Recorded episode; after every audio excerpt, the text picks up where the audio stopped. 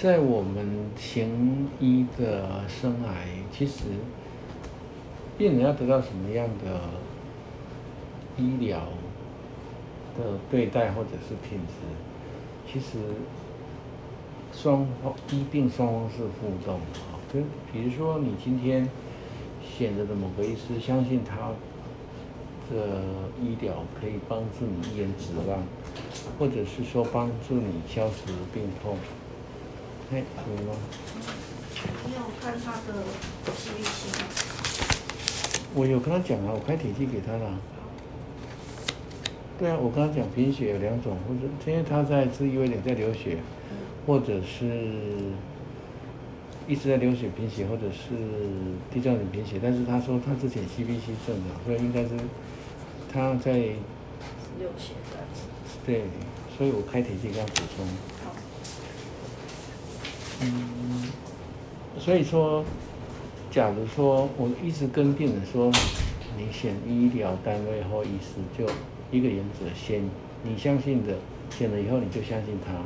那你如果不相信，你就换医疗单位换医师，就这么简单，选其所信，信其所选。我今天一个台北来取卵的一个小的病人，他今天取卵第六次，取卵三颗。他每次取卵不多，但是他的受精的状况都很好，除了上一次有一个比较大产以外，其他都四 A 四 B。那我原先以为他提到六次应该是，呃，到此为止。那没想到病人反问我说：“上一次你结这样过吗？我要再取一次。”这种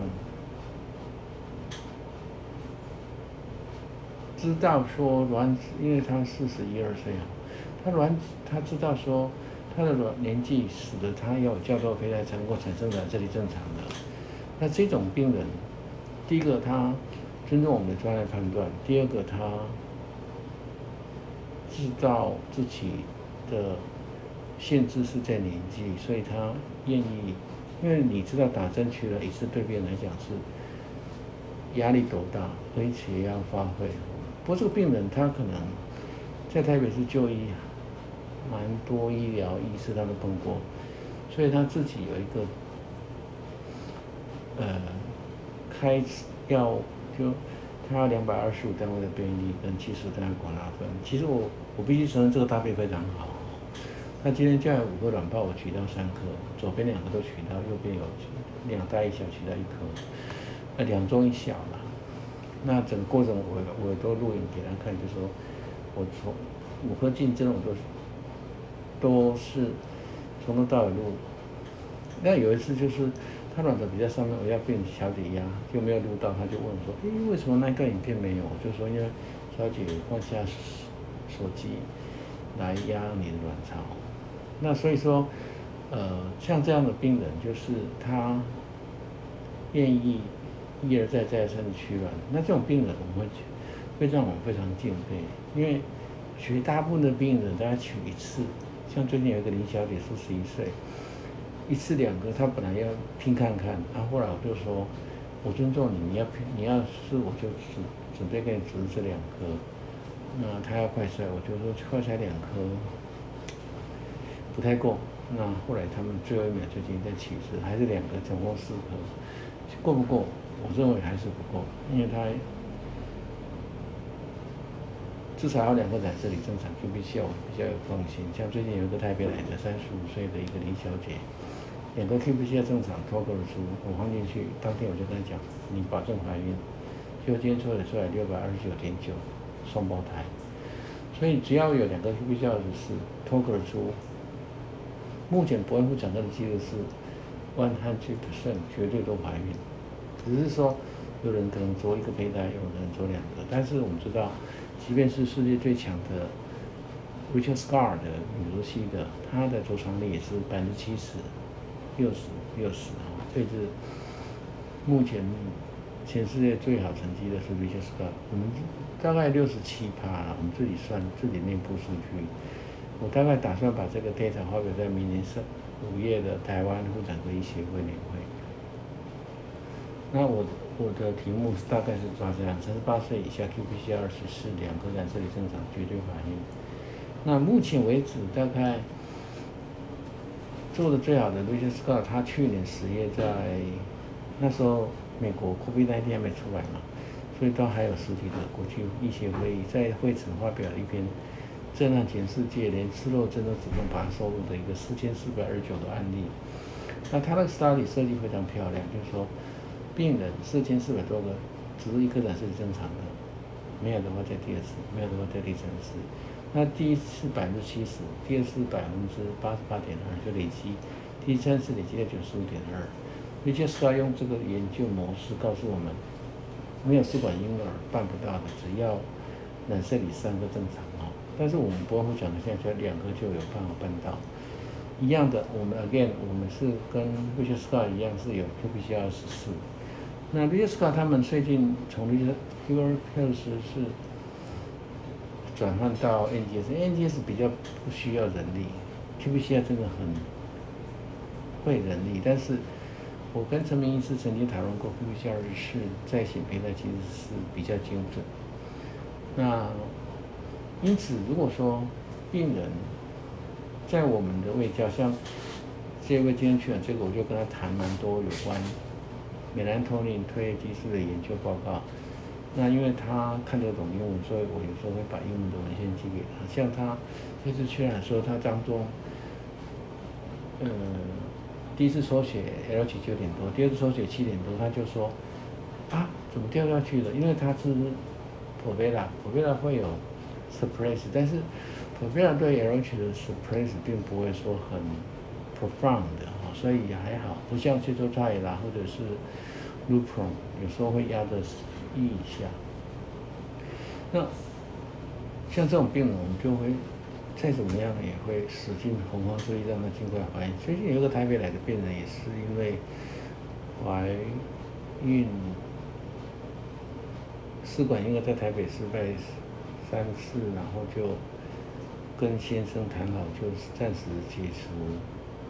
婚姻，但是我们。帮他做试管婴儿，因为做试管婴儿一定要结婚，让他旅游年，让他夫妻要要 get married。那我们是觉觉得这个是最开心的一件事情。我们，不但试管婴儿让他一次怀双胞胎，而且让他们呃本来是解除婚姻的，现在又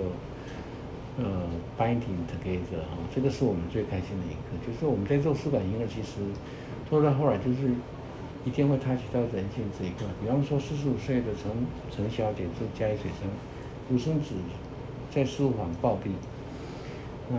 九月办完了后是，十月来找我们求助，我们用我们的方式让她怀生了一个女儿。那她就从人生从黑白的变成彩色的哈，这个都是我们还蛮开心的一件事情，让病人因为生了一个孩子，让他人。活下去的那个动机又又有了，所以曾经有一个病人，我们他在罗东台北医学中心某医学中心，还有在新竹总共做了九十四个婴儿，那其中有两颗染色正常，第一颗在那家医院没有成功，他把那个移过来，我们让他植入成功，当然中间还涉及到我们帮他找出免疫的问题，所以。他也搭配台中荣总从庆华医师的治疗，那他生个男孩。那他有一次在跟我电话聊天的时候，他说：“对，他来找我们的时候，其实就为了求子这件事情，夫妻两个人有有一点意见不合。比如说他一备胎，他先说这样好吗？你要把胚胎从新子移到彰化，会不会有问题？”可是我们就让他生了一个男孩，表示没有问题。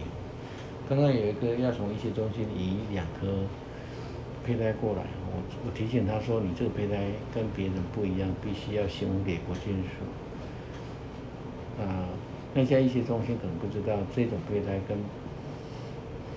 跟其他的胚胎是不一样的。有些胚胎要移动要先问国建署，有些时候你说是这样说说，你就说你就就是。自己的卵子、自己的精子做胚胎，你要移怎么移随便你。但是借精子、借卵子形成胚胎，你要移，要告智慧无电所。所以从这个台北来的病人，我们必须说，我只能说十分敬佩。台北的病人有一个特点，我用一个单词形容，叫做 knowledgeable。knowledge 是知识嘛，加 able 就是真的是非常博学啊。所以像明天有一个取卵的范小姐，四十六岁，她自己就决定打这个剂量。那本来我约她今天要去，她都在核心妇产科做超音波跟抽血。我本来约他今天，然后他根根据自己的身体的状况说，他昨天决定决定去，结果核心看了一颗一点八五 L，黄体素也一点超过一了，那个卵子成熟。后来我临时决定，昨天打呼了，就是明天要取卵。所以台北来的病人很奇怪，就是说他们有时候会有蛮大的 dominant dominant 这个。治疗的 process，或是 in charge，或者是指导，嗯，所以对于台北的病人，有时候，尤其是我们说久病成良医哦，我常常跟那个新病台北来的病人就说，你虽然是一个好医师，如果你当初是读一些系，因为他在思路上面非常